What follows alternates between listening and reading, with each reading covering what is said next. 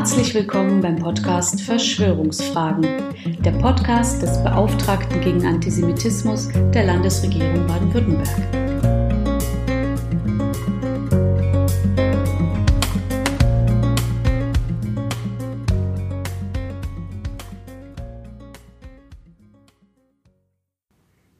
Als wir uns noch im echten Leben treffen konnten, besuchte uns Andrei Kovac auf der Bund-Länder-Kommission der Antisemitismusbeauftragten. Der leitende Geschäftsführer des Vereins 321 1700 Jahre jüdisches Leben in Deutschland präsentierte eine Idee, die mich sofort packte. 1700 Jahre nach der ersten urkundlichen Erwähnung jüdischen Lebens in deutschen Landen sollte ein Gedenkjahr entstehen, das die Wahrnehmung jüdischen Lebens nicht auf die NS-Zeit verkürzte. Kein Schmerz, keine Verfolgung sollte verdrängt oder verniedlicht werden, aber es sollte endlich auch ins breite Bewusstsein gebracht werden, dass jüdisches und deutsches Leben von Beginn an verbunden waren und vom Alphabet über Einsteins Relativitätstheorie bis zu den zionistischen Kongressen in Basel und München einander durchdrungen hatten. Wie sehr die auf die NS-Zeit verkürzten Wahrnehmungen auf jüdisches Leben gerade auch junge Jüdinnen und Juden in Deutschland nerven, brauche ich dabei gar nicht länger auszuführen. Mit Musseltoff Cocktail ist an der Filmakademie Ludwigsburg gerade ein grandioser Film dazu entstanden, dessen 30 Minuten in der ARD Mediathek ich jedem und jeder nur ans Herz legen kann. Das Judentum in deutschen Landen war und ist buchstäblich mehr, auch bunter und widersprüchlicher, als sich in Schwarz-Weiß-Filmen mit trauriger Musik darstellen lässt. Und mit dem Gedenkjahr sollte zumindest der Versuch gemacht werden, die alten Denkschablonen aufzubrechen. André hatte mich also inhaltlich gleich mit im Boot.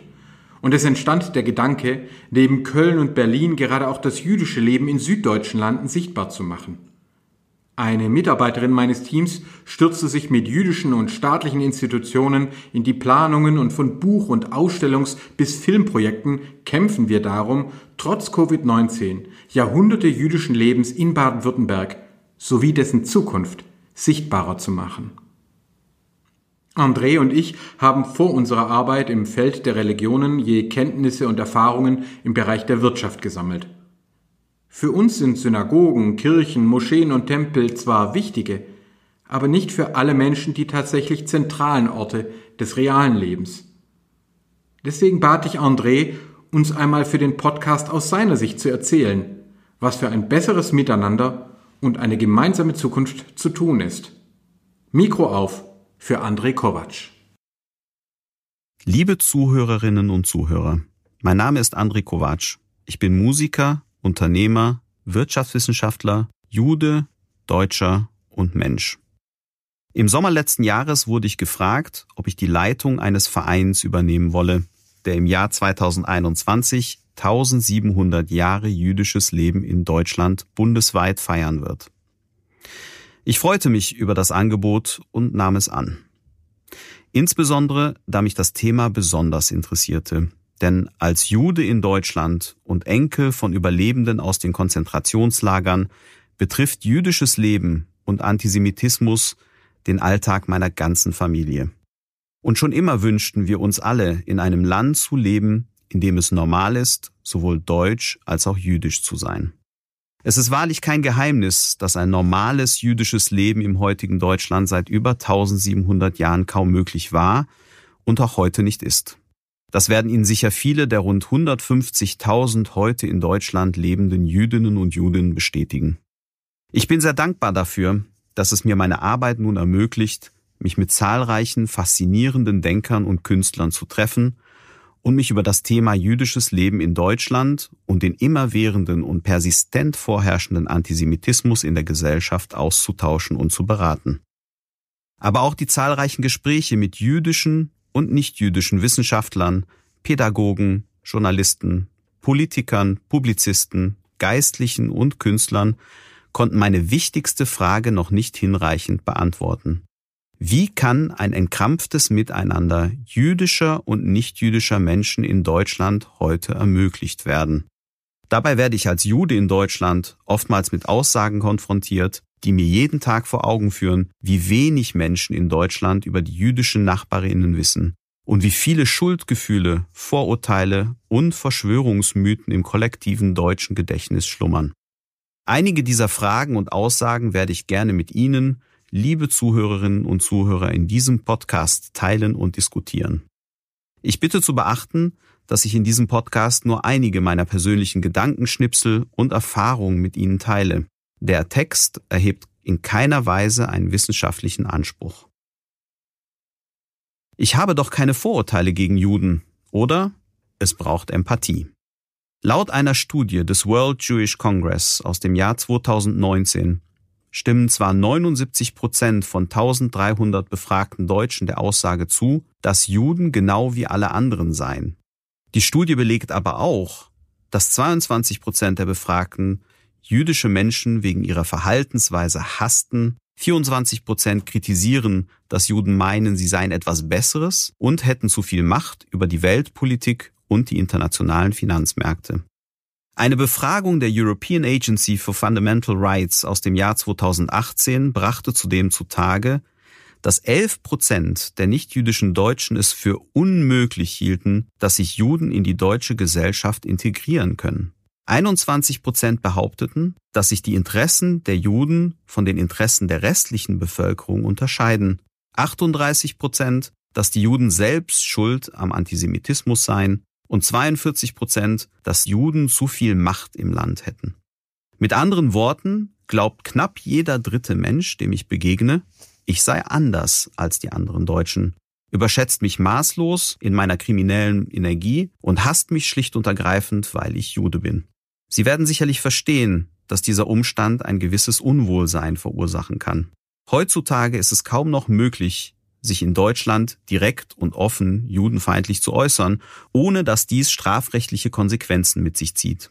So bedienen sich moderne Antisemiten gerne am Israel-bezogenen Antisemitismus, der sogenannten Israel-Kritik. Ein interessanter Terminus. Oder haben Sie schon von einer Iran-Kritik, China-Kritik oder einer Simbabwe-Kritik gehört? Der Staat Israel wird hierbei zu kollektiven Juden stilisiert und altbekannte antijüdische Verschwörungsmythen werden auf ihn projiziert.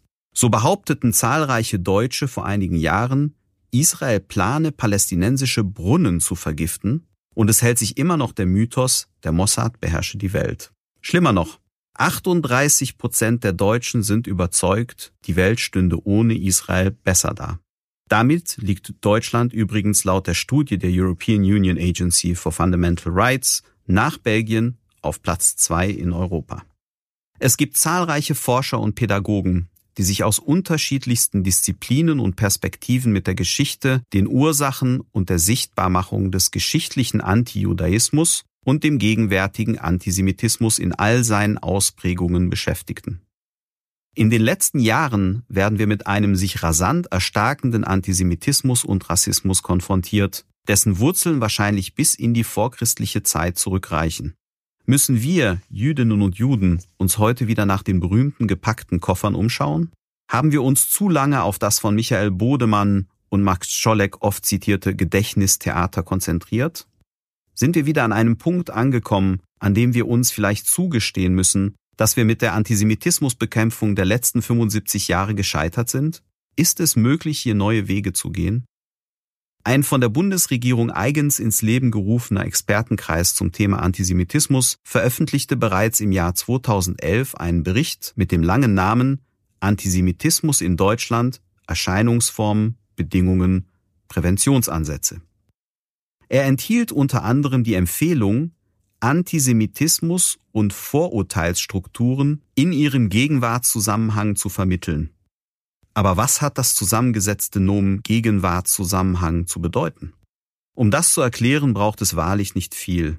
In zahlreichen Alltagsberichten und Zeitungsartikeln erzählen Jüdinnen und Juden von den alltäglichen antisemitischen Anfeindungen, die mittlerweile zum normalen Alltag eines heute in Deutschland lebenden Juden dazugehören. Selbst in Institutionen, die eigentlich der Aufklärung und der Antisemitismusbekämpfung dienen sollten, bleibt man anscheinend nicht davon verschont. Beispielsweise schreibt Juna Grossmann, eine gebürtige deutsche Jüdin, dass sie sogar von Mitarbeitern im Jüdischen Museum in Berlin als Jüdin angefeindet wurde. Letztlich kritisierte sie, es braucht keine wissenschaftlichen Ausführungen, Es braucht keine Aneinanderreihung von Daten. Es braucht Empathie. Und Empathie ist die vielleicht größte Herausforderung der zwischenmenschlichen Beziehung. Sie entwickelt sich leider nicht nur durch das Vermitteln von Wissen. Oder mögen Sie Ihren Nachbarn nur, weil Sie seinen Lebenslauf und seine Familiengeschichte studiert haben? Oder haben Sie schon einmal eine gut laufende Beziehung gesehen, in denen die Partner nur übereinander gelesen haben? Wie also lässt sich Empathie für jüdisches Leben fördern? Ein Lösungsansatz ist unser geplantes deutsch-jüdisches Festjahr, in dem wir gemeinsam und gesamtgesellschaftlich versuchen, jüdisches Leben sichtbar und erlebbar zu machen. Vielleicht können wir mit diesem Ansatz dazu beitragen, Vorurteile abzubauen und Stereotypenbildung sowie Verschwörungsmythen entgegenzuwirken. Sie sind der erste Jude, mit dem ich bewusst gesprochen habe. Oder wie viele Juden leben eigentlich in Deutschland? Oft reagieren Menschen überrascht, wenn sie erfahren, dass trotz der Shoah heute immer noch Jüdinnen und Juden in Deutschland leben und leben wollen. Und die Begeisterung ist oft groß, wenn mein Gegenüber erfährt, dass ich jüdisch bin.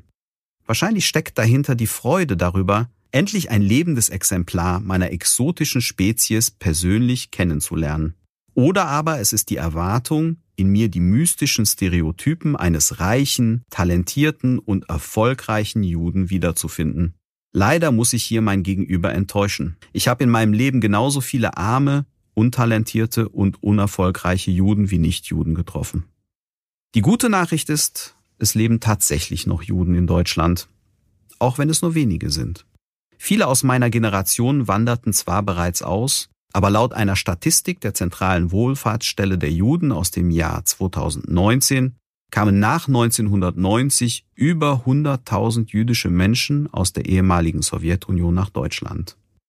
Diese Immigrationswelle erlaubte einen Wiederaufbau zahlreicher Gemeinden und rettete jüdisches Leben in Deutschland. Heute wird der Anteil aus der ehemaligen Sowjetunion kommender Mitglieder der Gemeinden auf mindestens 90 Prozent geschätzt. Aber auch die jüdischen Gemeinden leiden unter dem demografischen Wandel und der Auswanderung. Während sie im Jahre 2004 noch 108.000 Mitglieder zählten, sind es heute nur noch unter 95.000, Tendenz sinkend. Natürlich sind nicht alle Juden Mitglieder einer Synagogengemeinde. Und erfreulicherweise wird die jüdische Abstammung seit 1946 in Deutschland nicht mehr statistisch erfasst. Deshalb lässt sich die genaue Zahl der in Deutschland lebenden Jüdinnen und Juden nicht genau ermitteln. Es wird trotzdem geschätzt, dass heute insgesamt rund 150.000 bis 200.000 Juden in Deutschland leben. Das macht maximal 0,24 Prozent der deutschen Gesamtbevölkerung aus. Nehmen wir jetzt mal an, Sie machen einen Spaziergang durch die Straßen Ihres Ortes.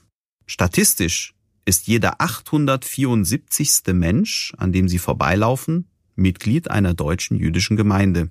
Hierbei muss man beachten, dass es in Berlin jeder 368. ist, in Thüringen aber nur jeder 3212.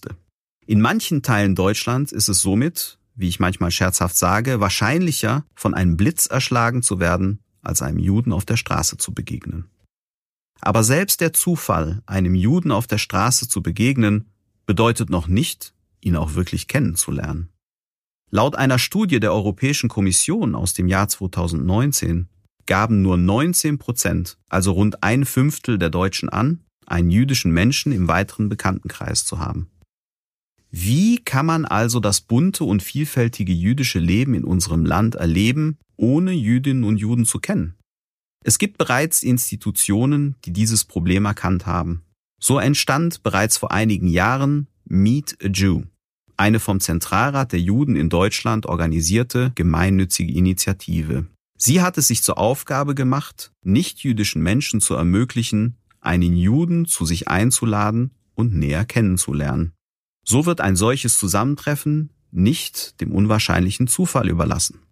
Wir brauchen dringend noch weitere mutige und innovative Konzepte dieser Art.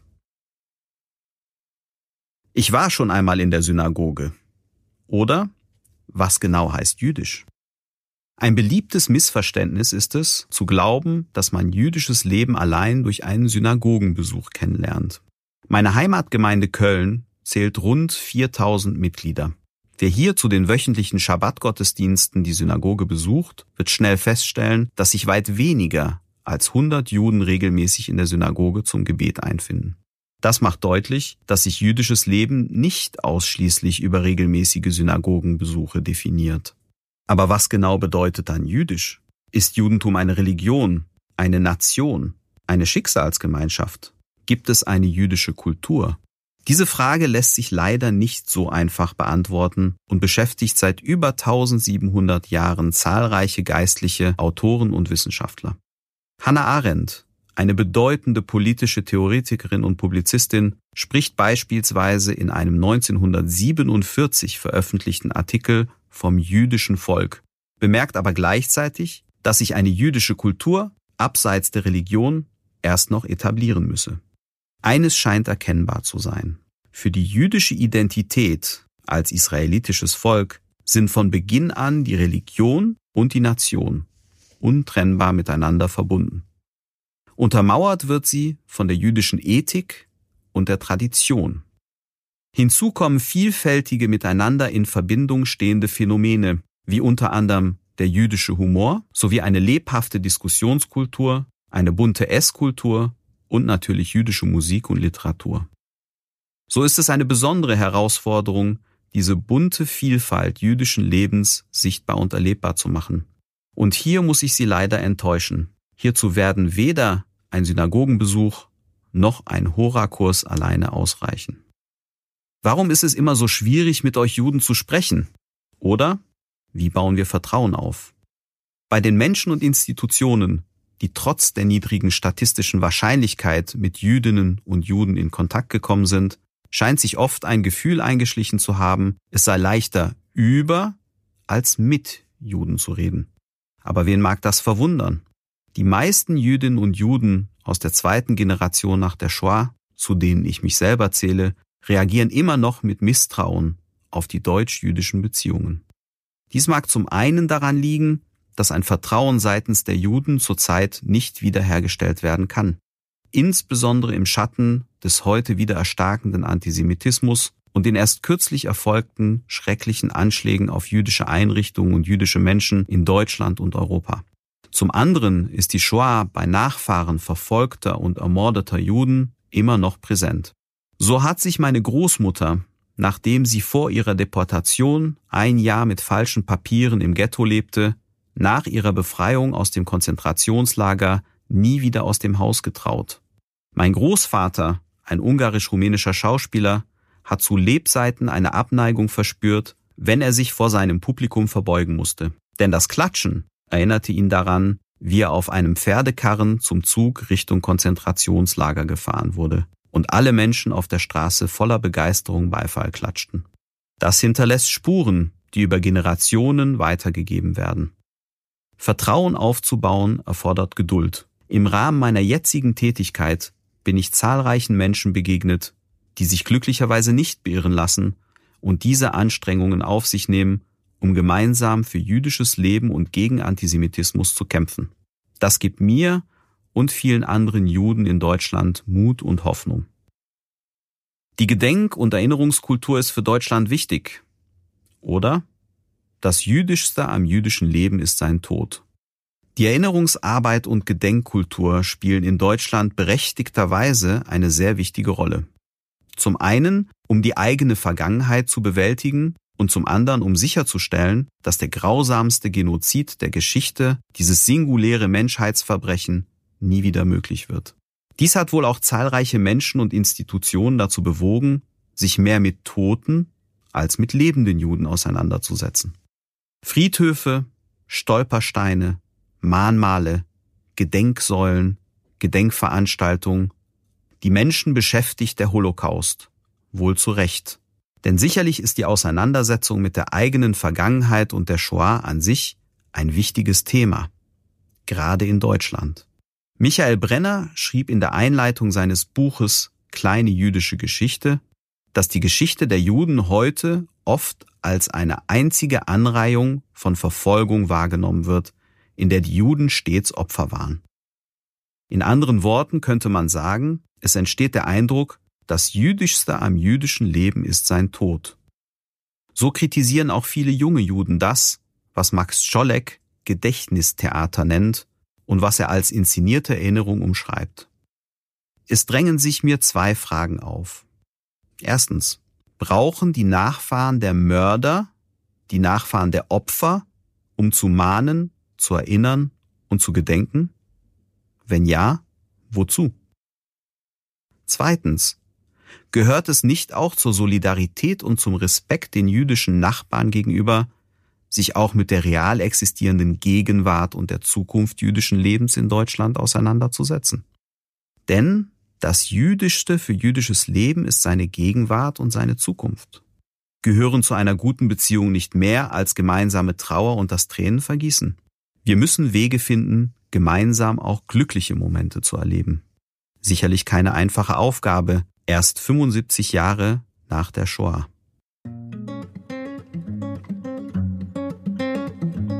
Haben Sie Fragen, Anregungen oder Ideen für weitere Themen? Dann schreiben Sie uns gerne unter beauftragter-gegen-antisemitismus.stm.bwl.de. Bis zum nächsten Mal.